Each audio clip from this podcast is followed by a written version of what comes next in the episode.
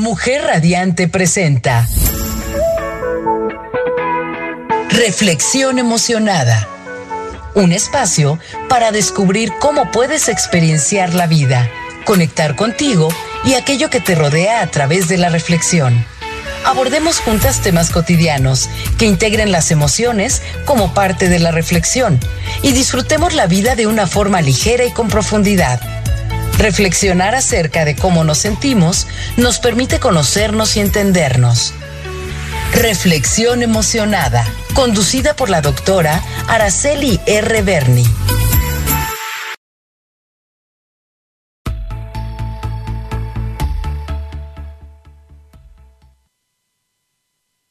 Muy buenos días, gente radiante que me acompaña en este espacio, Reflexión Emocionada.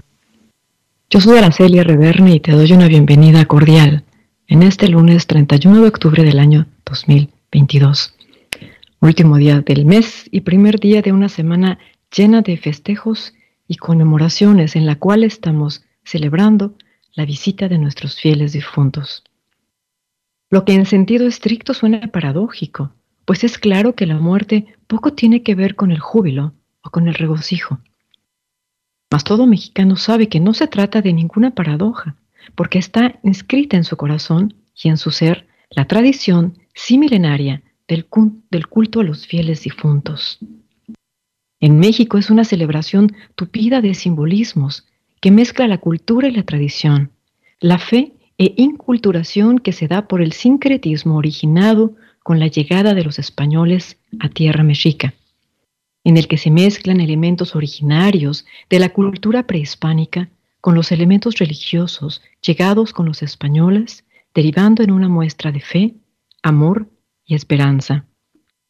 Esta tradición tan nuestra y tan única a nivel mundial fue reconocida por la UNESCO como Patrimonio Cultural Inmaterial de la Humanidad en el año 2003.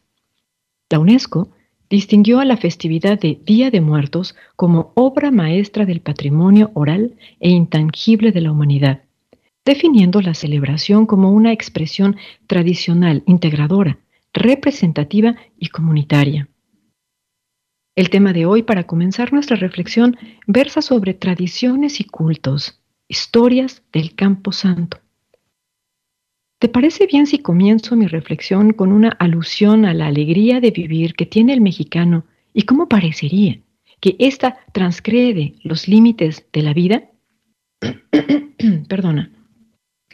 Tuve oportunidad de ver el video en donde un grupo numerosísimo de mexicanos bailan al ritmo de caballo dorado el payaso de rodeo en medio de la fiesta que se desarrolló con motivo de la Fórmula 1 del Gran Premio de la Ciudad de México. ¿Tuviste oportunidad de verlo? Es grandioso. El video es impresionante porque de veras causa emoción ver cómo de pronto, y así, sin más, al comenzar la canción, todos los ahí congregados empiezan a bailar. Este hecho refleja con toda fidelidad el espíritu gozoso y lúdico que caracteriza y define al mexicano todo es bulla, relajo y diversión. Cualquier pretexto, por insignificante que pudiera parecer, es una invitación, es una provocación a la fiesta y al disfrute, con una capacidad de organización totalmente improvisada y por ello impresionante. Un grupo es lo de de la carrera. Al tiempo que correan a todo pulmón y también de forma ordenada el apoyo para el piloto mexicano gritando Checo, Checo. Impresionante y admirable la capacidad de atragantarse de vida y desbordarse en alegría que tiene el mexicano. Y ni hablar de la algarabía que se desborda en los estadios de fútbol cuando se va a apoyar a la selección o al equipo del que se porta en total comunión la camiseta. ¿Te acuerdas quizás que te comenté en algún programa que tuve la oportunidad de hacer mi doctorado en Austria?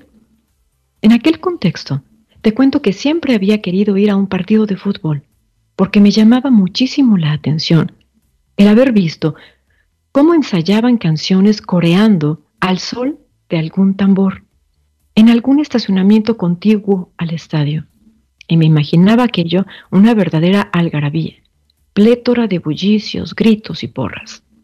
Finalmente, el cómplice que he mencionado aquí algunas veces, Siegfried Felbebauer, me invitó a un partido de fútbol. Fuimos a apoyar a su selección, a la Geakra. Y mientras tanto, he ido a otros tantos. Y yo no cabía en mí de contenta, porque finalmente podía ir a un partido de fútbol en aquellas tierras. Pues nada, creo que hay más barullo en una función de ópera que en un partido de fútbol en aquel contexto del centro de Europa. Aquellos a quienes yo vi ensayar en el estacionamiento conforman la porra oficial. Ellos sí gritan y cantan y hacen escándalo en un espacio bien definido y bien delimitado del estadio. Por su parte, el espectador se limita a observar con atención. Quizás imita algún sonido o aplauda, pero no va equipado con el necesarísimo equipo indispensable para infundir valor a su equipo. Alguna matraca, los indispensables aplaudidores o la magnífica trompeta. Bueno, el ánimo, disposición y energía para gritar, porrear o cantar hasta desgargantarse en aras de motivar a su equipo. Así como cuando tuve oportunidad de ir a apoyar a los Pumas en mi amada ciudad universitaria. No parábamos de corear el ¿Cómo no te voy a querer? o el emblemático Goya, que quizá, que seguro eriza la piel a todo universitario y todos éramos uno y al unísono cantábamos y gozábamos. No me malentiendas, yo nunca criticaría o devaluaría la forma como en otras culturas se manifiestan y viven su vida, pues es clara la diversidad de formas e idiosincrasias que afortunadamente cohabitamos en el mundo. Si traje la referencia es únicamente para ejemplificar y claro, desde mi ser mexicana, ponderar la forma en que el mexicano común se conduce en este tipo de eventos. ¿A dónde voy con esto? Insisto, a ponderar y vanagloriar el espíritu alegre, gozoso, jocoso, festivo que define al mexicano, a partir del cual el mexicano también perfila su concepción de la muerte en el Día de los Muertos. De ahí que la alegría que parece impregnar las celebraciones de Día de Muertos nos resulta como mexicanos una consecuencia lógica y coherente, acorde con la educación y cultura en la cual nos formamos esa alegría la asumimos como lo más natural del mundo, porque en nuestro contexto y en nuestra mentalidad así estuvimos formados y así crecimos. Y entonces a las almas de los difuntos se les espera con esa alegría, con ilusión y cariño, con una actitud emocionada por pensar y creer que aquellos amores volverán a hacernos compañía y volverán para gozar y ser parte de la idiosincrasia que nos define mientras comen y beben los manjares que les esperan con tanto amor, con tanta alegría, con toda ilusión y esperanza. ¿Te acuerdas que ya por lo menos en dos ocasiones me refería a la identidad del mexicano?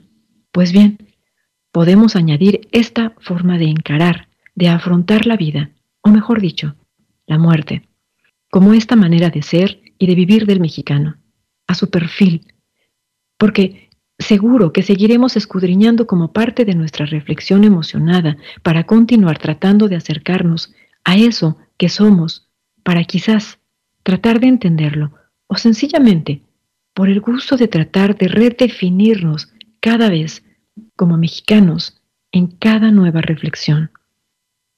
Permite entonces que como parte de la apertura que parece también definir al mexicano, traiga a nuestra reflexión el día de hoy el para nada milenario y casi recién estrenado.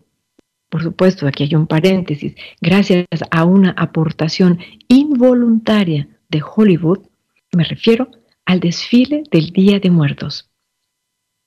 En una nota de la CNN del año 2016, Chris Stoff refiere, emerge un esqueleto gigante con un puro entre sus dientes. Las calles se muestran bañadas de color, disfraces espectaculares, máscaras y flores, mientras la cámara panea a través del desfile del Día de Muertos en la Ciudad de México. Para los que vieron la película Spectre de James Bond, tal vez pensaron que estaban viendo una celebración mexicana típica, tradicional, pero en realidad era una mentira. Un trabajo de ficción creado para la película. No hay un desfile y nunca hubo uno. Sin embargo, fue tanto el interés en la película y en el desfile del Día de Muertos que esto llevó al gobierno mexicano a convertir la ficción en realidad.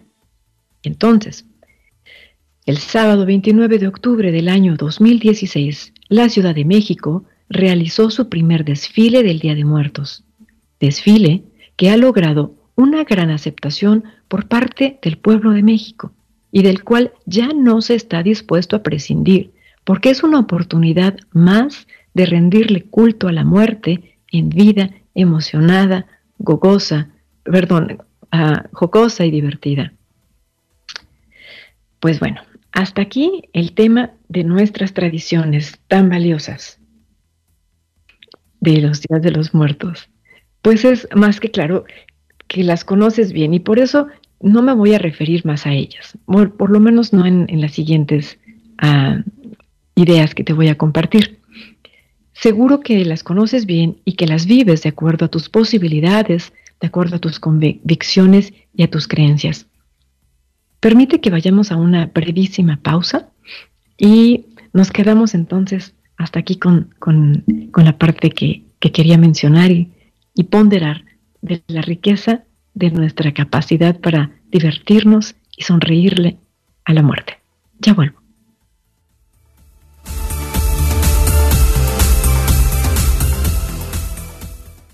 Continuamos con más de Reflexión Emocionada, conducido por la doctora Araceli R. Berni.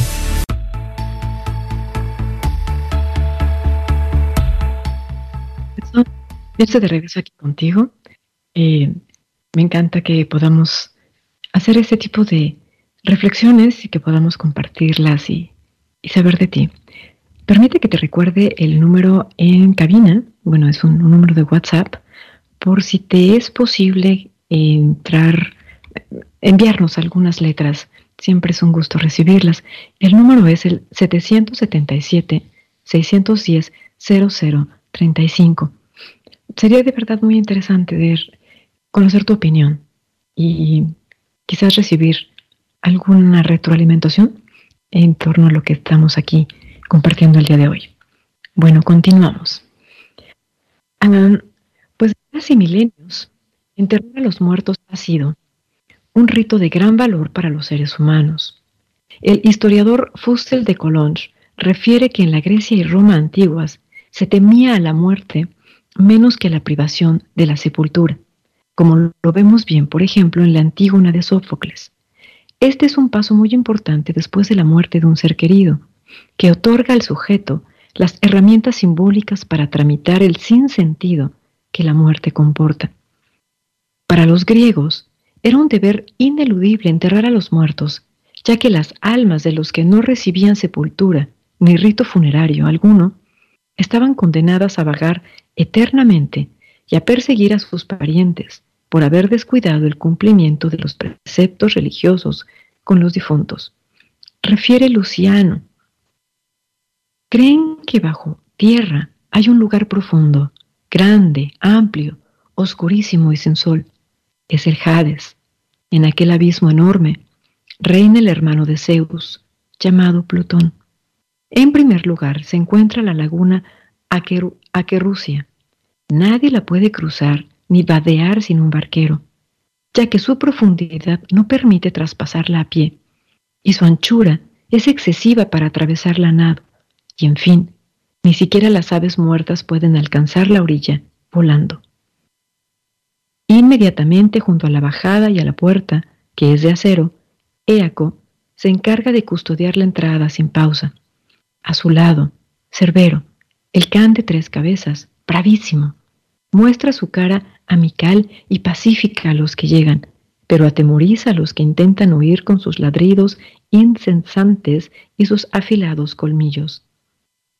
Los humanos buenos, justos y que llevaron una vida virtuosa, en cuanto se reúnen en grupos, los mandan a los campos elíseos, para que lleven allí una vida felicísima. Cuando llegan a sus manos los malvados, los envían al lugar destinado a los impíos, para que reciban el castigo que les corresponde por sus culpas e injusticias. Los hombres de vida mediocre, que son la mayoría, andan errantes por el prado, sin cuerpo, todos convertidos en sombras que con el tacto se desvanecen como el cuerpo, perdón, como el humo. Se nutren de las ofrendas y las libaciones que les hacemos en sus sepulcros.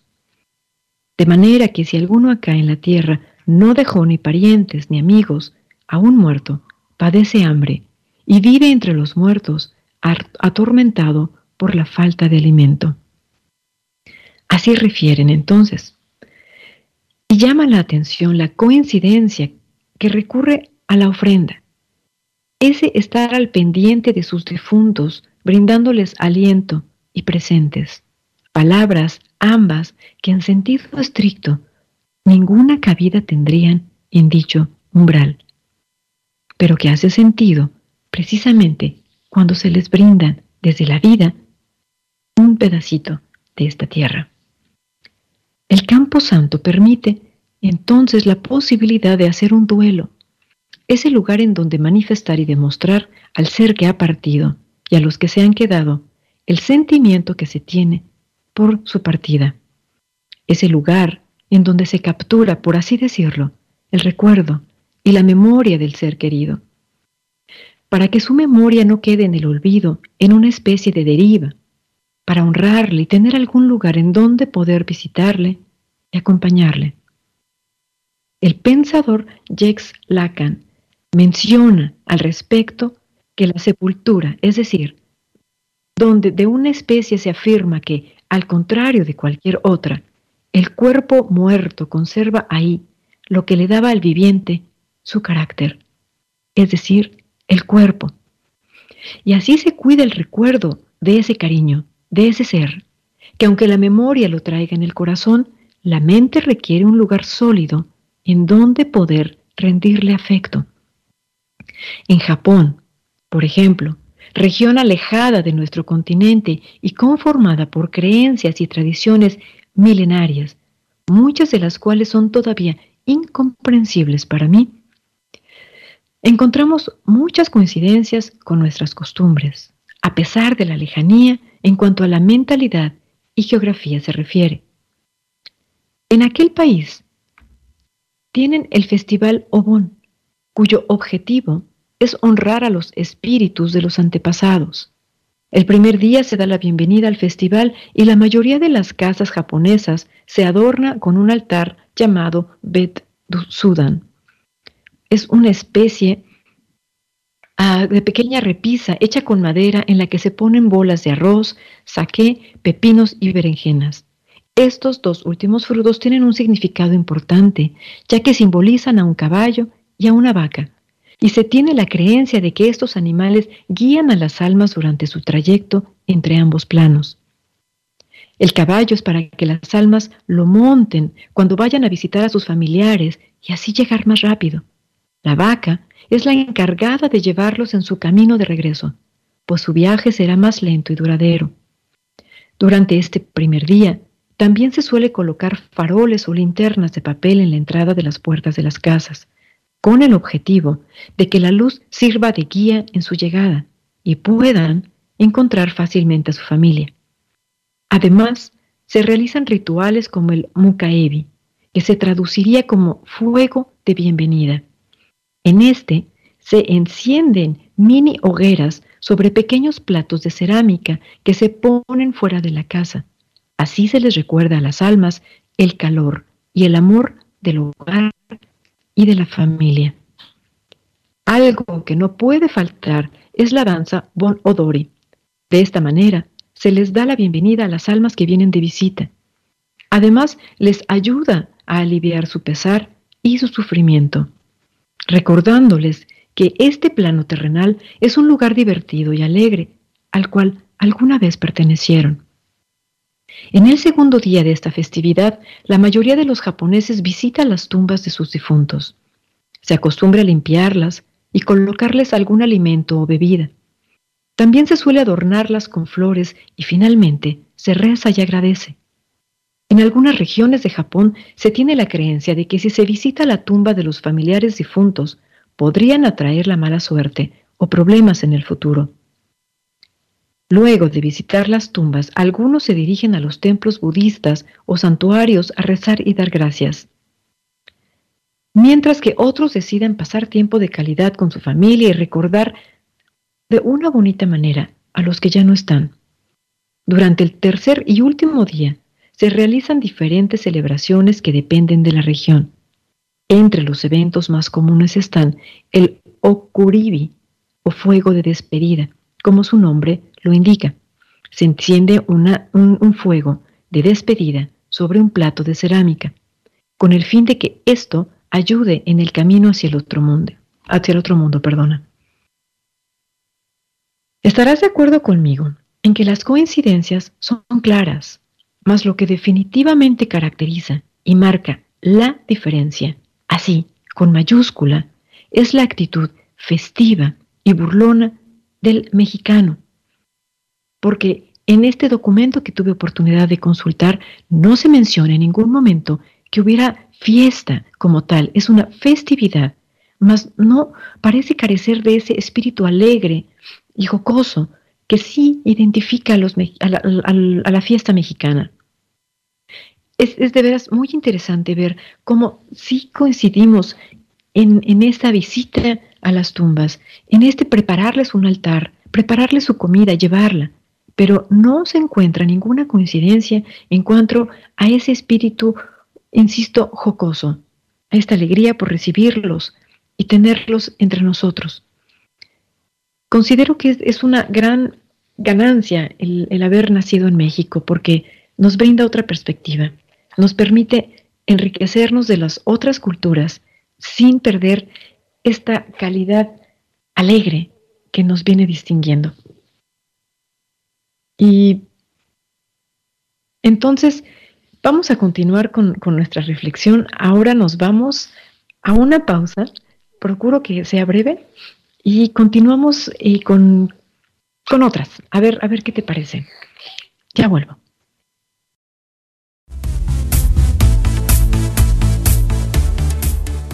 Vamos con más de Reflexión Emocionada, conducido por la doctora Araceli R. Berni.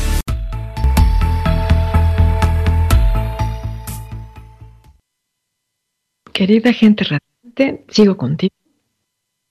Em, estoy emocionada porque sí, sí es un tema muy interesante el que estamos ahora tratando. Recibí comentarios muy lindos de gente que, nos está acompañando. Se trata de, de Ross, que nos está escuchando desde satélite, Ciudad Satélite en el Estado de México. Gracias, Ross, por estar tan atenta y por compartirme este saludo. De verdad lo agradezco. Y también agradezco con todo corazón a Cristina y a Octavio que me están acompañando. Ellos están en Madrid. Y de verdad es, una emoción enorme saber que desde allá estamos aquí entrelazados en esta reflexión del día de hoy. Muchas gracias. Bueno, vamos a continuar eh, mencionando eh, que hay un festejo que, ha trascendido fronteras espaciales y temporales. Me refiero al festejo de Halloween. Durante siglos esta festividad ha experimentado muchos cambios derivados de la mezcla de tradiciones y culturas de los países occidentales, que hacen de la Noche de las Brujas una celebración muy especial, llena de tradiciones que han ido transformándose fruto de su historia. Hacemos un recorrido a lo largo de los años para buscar los orígenes de esta espeluznante festividad. Bueno, de acuerdo a la Universidad de Oxford, los orígenes de Halloween se remontan a hace más de 3.000 años, cuando los pueblos celtas de Europa celebraban su año nuevo, llamado Samhain, que hoy correspondería al primero de noviembre. En la víspera de este festival de la cosecha gaélico, Simon que nosotros conocemos como Halloween, se creía que los espíritus caminaban por la tierra mientras viajaban al más allá, junto con otras criaturas como hadas y demonios. Este ritual servía para despedir a Luke, el dios del sol, y dar la bienvenida a las noches cortas y frías que traía consigo el otoño. Según el American Folk Life Center de la Biblioteca del Congreso de los Estados Unidos, además de sacrificar animales a los dioses y reunirse alrededor de hogueras, los celtas llevaban disfraces, probablemente pieles de animales, para confundir a los espíritus, o quizás para evitar que los poseyeran. También se cree que con las máscaras o caras ennegrecidas que llevaban durante esta celebración personificaban a los muertos, y muchas culturas permitían a los jóvenes vestirse de mujeres y viceversa, rompiendo así lo socialmente establecido. En una forma primitiva de truco o trato, se cree que los celtas disfrazados de espíritus iban de casa en casa haciendo tonterías a cambio de comida y bebida. Esta práctica podría proceder de la costumbre de dejar comida y bebida a las puertas de las casas como ofrenda a Samhain y se transformó cuando las autoridades cristianas se apropiaron de las festividades paganas. Con la conquista del territorio celta por parte del Imperio romano, esta fiesta se mezcló con fiestas de origen romano, como la fiesta de la cosecha. En el siglo VII, el Papa Bonifacio IV decretó el primero de noviembre como el Día de Todos los Santos para honrar en un único día a todos aquellos mártires que habían dado su vida por su fe. Así, la noche anterior, la víspera del Samhain, continuó celebrándose con hogueras, disfraces y desfiles, pero comenzó a llamarse la Víspera de Todos los Santos, en inglés All Hallows Eve, que terminó derivando en Halloween. Las tradiciones de Halloween difieren en los diferentes puntos del mapa, pero de manera general se encuentran los famosos dulces de Halloween, el truco o el trato, los disfraces fantasmagóricos, el tallar calabazas, el encender hogueras o hacer bromas, visitar atracciones embrujadas, contar historias de miedo o ver películas de terror. Y es claro que mucho de esta tradición se ha ido entretejiendo a lo largo y ancho del planeta. Cuando yo era niña, si bien no me acuerdo de habernos disfrazado como parte medular del festejo de Halloween, si éramos muchos los niños que nos juntábamos para ir a pedir dulces. Y teníamos una letanía bastante simple que decía, paréntesis, por favor aporta con la musicalización, porque no voy a atormentarte con mi canto, por muy Halloween que sea, y cierro paréntesis. Decía así, queremos dulces y chocolates para la fiesta de Halloween. Si no nos dan, serán muy codos, y si nos dan, cooperarán para la fiesta de Halloween y concluía con un fuerte Halloween. Juro que yo no tenía ni la más remota idea de a qué fiesta se podría referir la cancioncita, ni idea. Yo iba por los dulces y el motín era el gran festín para mí.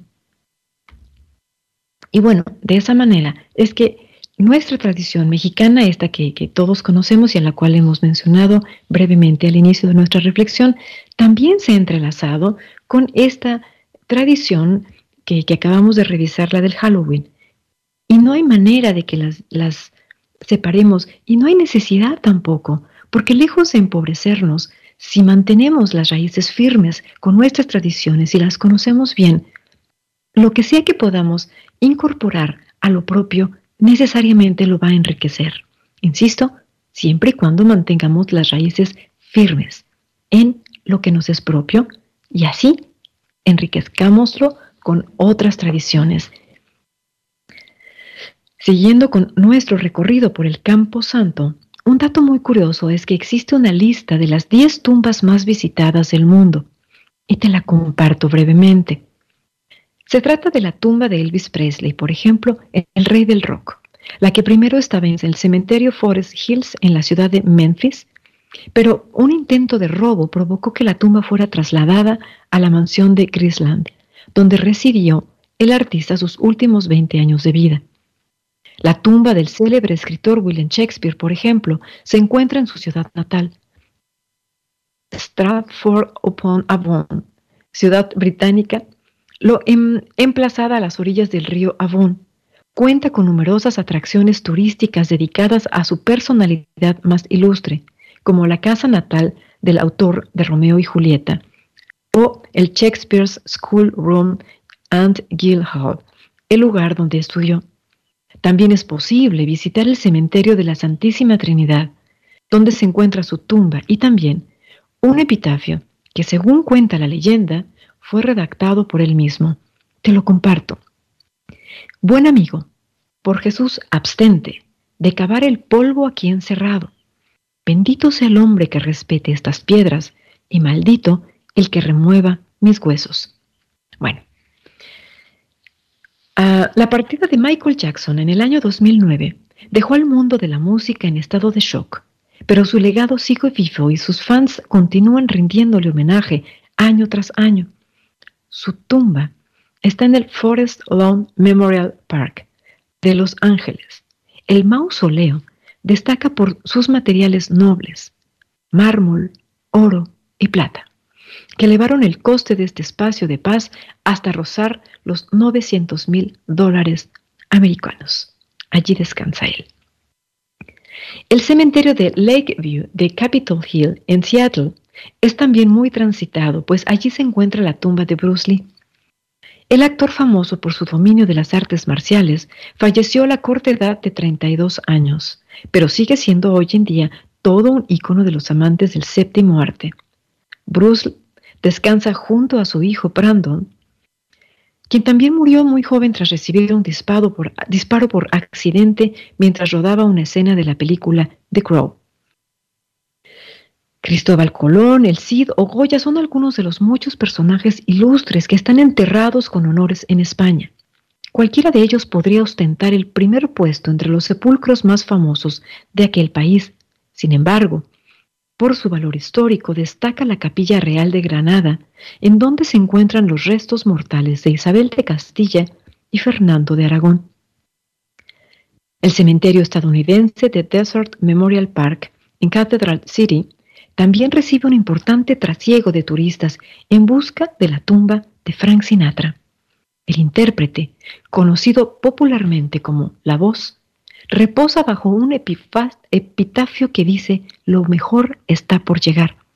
Según cuentan, el cantante fue enterrado con una botella de whisky y una caja de cigarrillos. Otra de las tumbas más famosas del mundo es la del cantante que popularizó la música reggae por todo el planeta. Es uno de los principales atractivos turísticos de Jamaica y se encuentra en Nine Mile. Allí nació y descansa Bob Marley. Walt Disney descansa en el Campo Santo de Forest Lawn Memorial Park, el mismo cementerio donde está la tumba de Michael Jackson es una leyenda que fue congelado y, que sus cenizas se desparcieron por otro lugar. No, eso no es real. El asesinato de John F. Kennedy en el año de 1963 dejó conmocionado al mundo. Son muchos los misterios que siguen respecto a este homicidio, lo que ha contribuido a ensalzar aún más la figura de este político.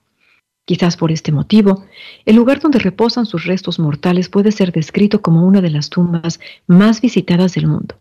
Muchos son los turistas que viajan a Washington, D.C.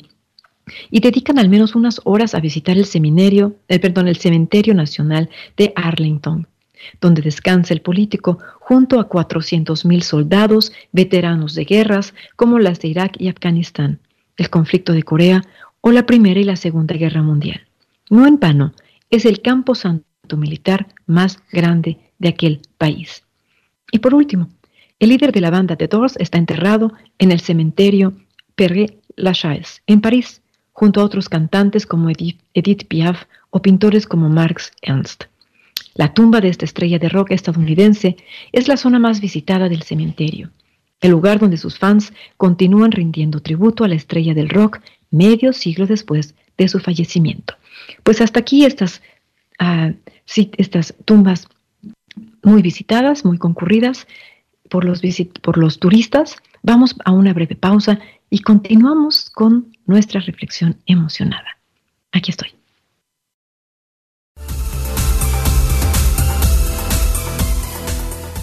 Reflexión emocionada. La emoción de reflexionar.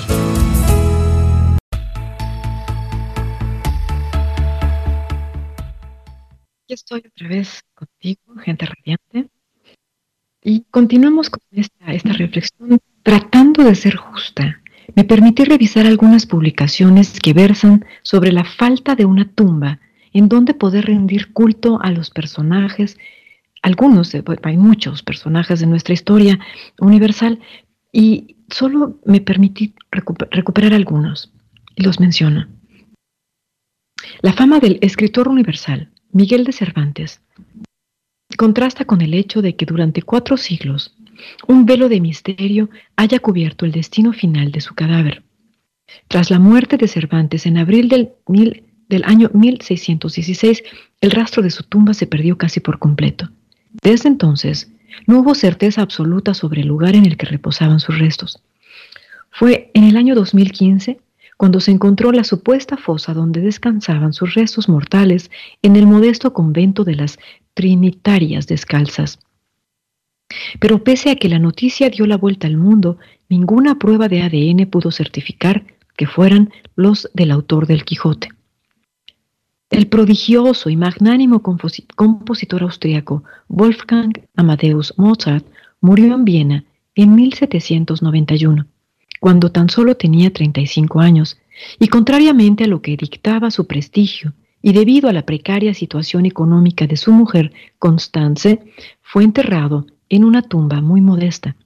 Durante las décadas siguientes a su muerte, pocos eran los que sabían cuál era su tumba en el cementerio de Saint Marx. Hoy solo hay un monumento en el lugar aproximado donde se cree que pudo estar enterrado. Sirva esta mención para honrarles y recordarles con admiración y agradecimiento por las emociones que han despertado en nosotros. Hoy todavía no te voy a leer el texto de la canción que escuchamos. Antes preferí contarnos una historia de amor que parece haber dado origen a esta enigmática y representativa pieza del arte mexicano. Según cuenta la historia de un joven de Tehuantepec, fue a una fiesta en la comunidad vecina llamada Juchitán. Allí conoció a una chica tan hermosa que salía de la iglesia vistiendo el famoso traje regional estemeño llamado huipil. Por un tiempo se esforzó para conquistar a la joven, después logró conseguir la aprobación de sus padres para casarse con ella, pero los vientos de la revolución soplaron en Oaxaca. Ahí estamos hablando que fue algo así entre los años 1911 y 1912. Antes de irse a la batalla le dijo algo como esto. Recuerdo el día que fuimos al río y las flores del campo parecían llorar. Contigo las nubes de mi cielo no son nada, incluso el sol compite con tu sonrisa. Finalmente el día de partir llegó y cuando el joven se despedía de su joven esposa, el llanto corrió por sus ojos y los suspiros de dolor invadían el rostro de su amada. Mientras hablaba con la joven, le tomaba ambas manos, al mismo tiempo que limpiaba con las suyas las lágrimas que caían por las mejillas de su amada. Y entonces la llamó llorona, porque ella no paraba de llorar sabiendo que quizás no volvería a ver a su amado. Besos y promesas volaron por el aire y él juró que volvería por ella de la vida y la muerte con toda impunidad. Muchas personas de la época conocían a la pareja y se consternaron por ellos. El joven se fue a la guerra y nunca regresó. Tiempo después, un amigo de ambos regresó al pueblo y le dijo a la joven, Tu esposo fue alcanzado por las balas, y las heridas eran tan terribles que fue imposible salvarlo. Pero mientras agonizaba, me pidió que te dijera que siempre te amará y que por favor lo perdones. Aquí una carta que me dio para ti. Está de más señalar que la joven viuda lloraba todo el tiempo por esa carta. Jamás volvió a casarse porque esperaba reunirse con su amado en el paraíso y cumplir con su promesa. El bebé de ellos nació una semana después de la noticia y cada 30 de octubre cenaban juntos, una esposa y un hijo en la tierra de los vivos y un esposo del reino de los muertos, hasta que la gran águila los juntó nuevamente. Hasta aquí la historia. Extractos de esta carta dicen así, y fue, fueron o son el origen de la canción que acabamos de escuchar. Me permito retomarlos. Salías del templo un día llorona cuando al pasar yo te vi. Hermoso huipil llevabas, llorona, que la Virgen te creí. En el cielo nace el sol, mi llorona, y en el mar nace la luna, y en mi corazón nace, llorona, quererte como ninguna. Aunque me cueste la vida, llorona, no dejaré de quererte. Ay de mí, llorona, llorona, tú eres mi shunca. Me pedirán dejar de quererte, llorona, pero de quererte nunca. No creas que te canto, llorona, tengo el corazón alegre. También de dolor se canta, llorona, cuando llorar no se puede. No llores, prenda querida, te esperaré en el horizonte cada madrugada. Pues hasta aquí la, letra de esta canción. Es de verdad muy emotiva, es muy sentida. También a mí me gusta y por eso la elegí, la versión que, eh, que canta Angélica Aguilar me parece muy bonita su interpretación. Hay muchas. La más famosa creo que fue la que musicalizó Chabela Vargas, que de hecho fue llevada al cine, si no recuerdo mal, pero corrígeme, se trata de la que se, se tocó en la película Frida Kahlo, si no lo recuerdo mal. Y fue también una, representación muy bonita. La canción es, bellísima. Creo que a todos nos, nos emociona, a todos nos, abraza el sentimiento cuando la escuchamos por todos los elementos que, contiene. Indudablemente, también nos representa, también nos caracteriza este tipo de relatos. Y me permito traer a colación también el relato de los volcanes, en donde también una pareja de enamorados se separan también por la guerra, bueno, el padre de ella, si no recuerdo mal, pero insisto, corrígeme, manda al joven Popocatépetl a la, a la, guerra precisamente para separarlo de su hija, la princesa Iztaccíhuatl. Es una, una historia también muy trágica, donde también terminan separados. Aquí él todavía alcanza a regresar de la guerra a, manera de un poco a la manera de Shakespeare regresa y ella habiendo pensado que él no estaba, bueno, también se da se da la muerte.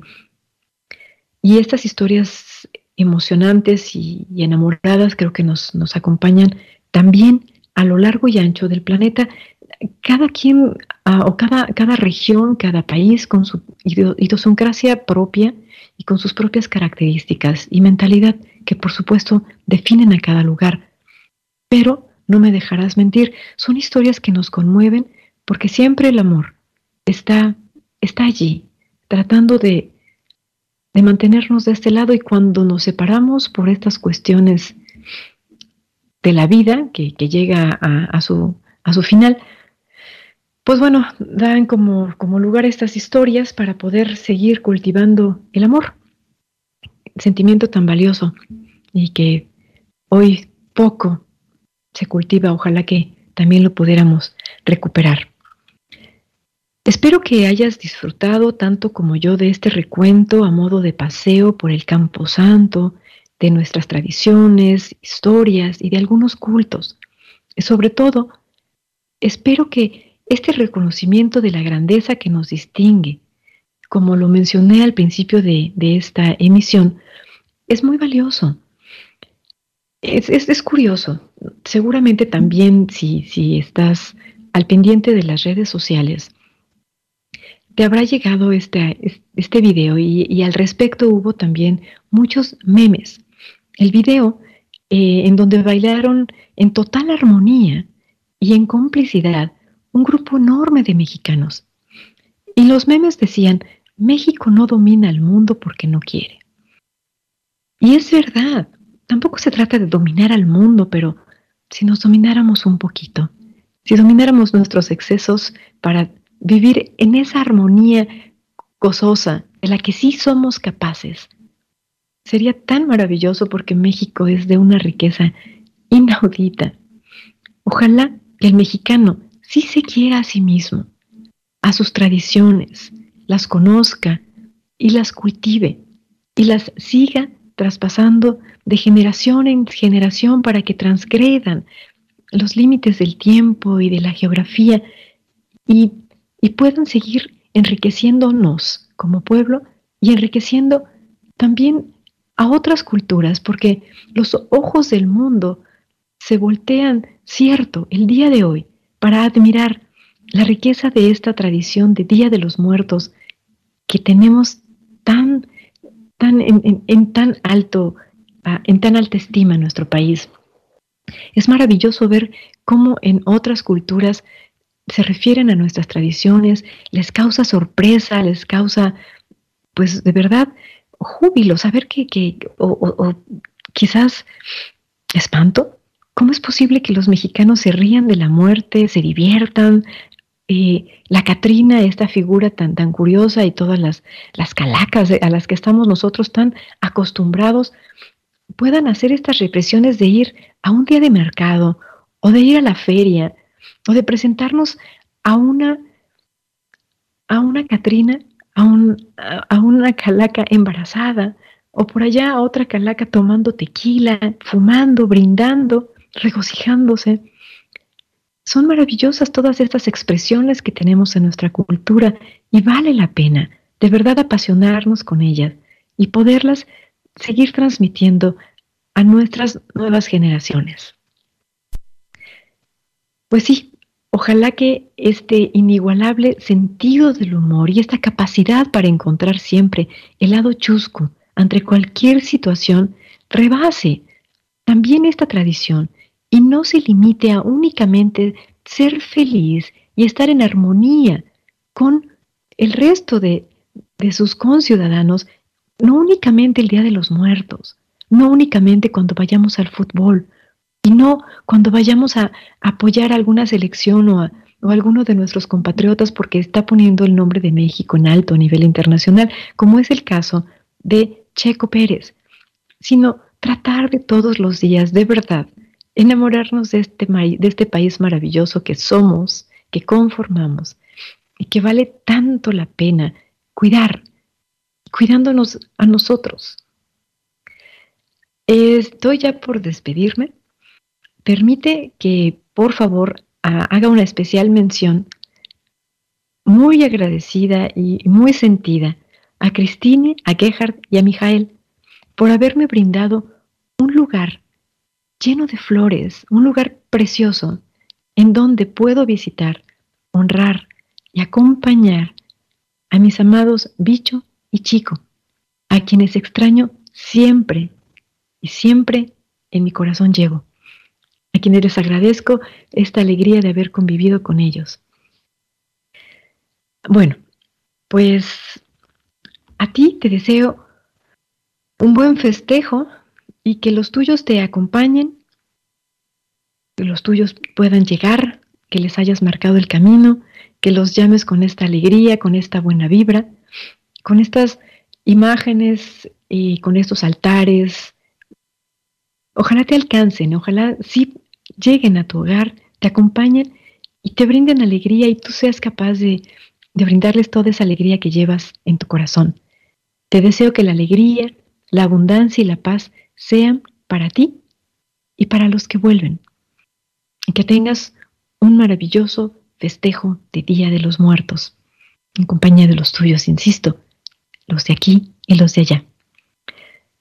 Soy Araceli Reverne, te doy las gracias por haberme acompañado en este espacio. Sabe que me emocionó mucho acompañarnos y compartirte mis reflexiones. Coincidamos el próximo lunes 7 de noviembre en este tu programa Reflexión Emocionada. Como cada vez, te recuerdo, considera emocionarte con lo que sea que decidas hacer. Muchas gracias. Chao, chao.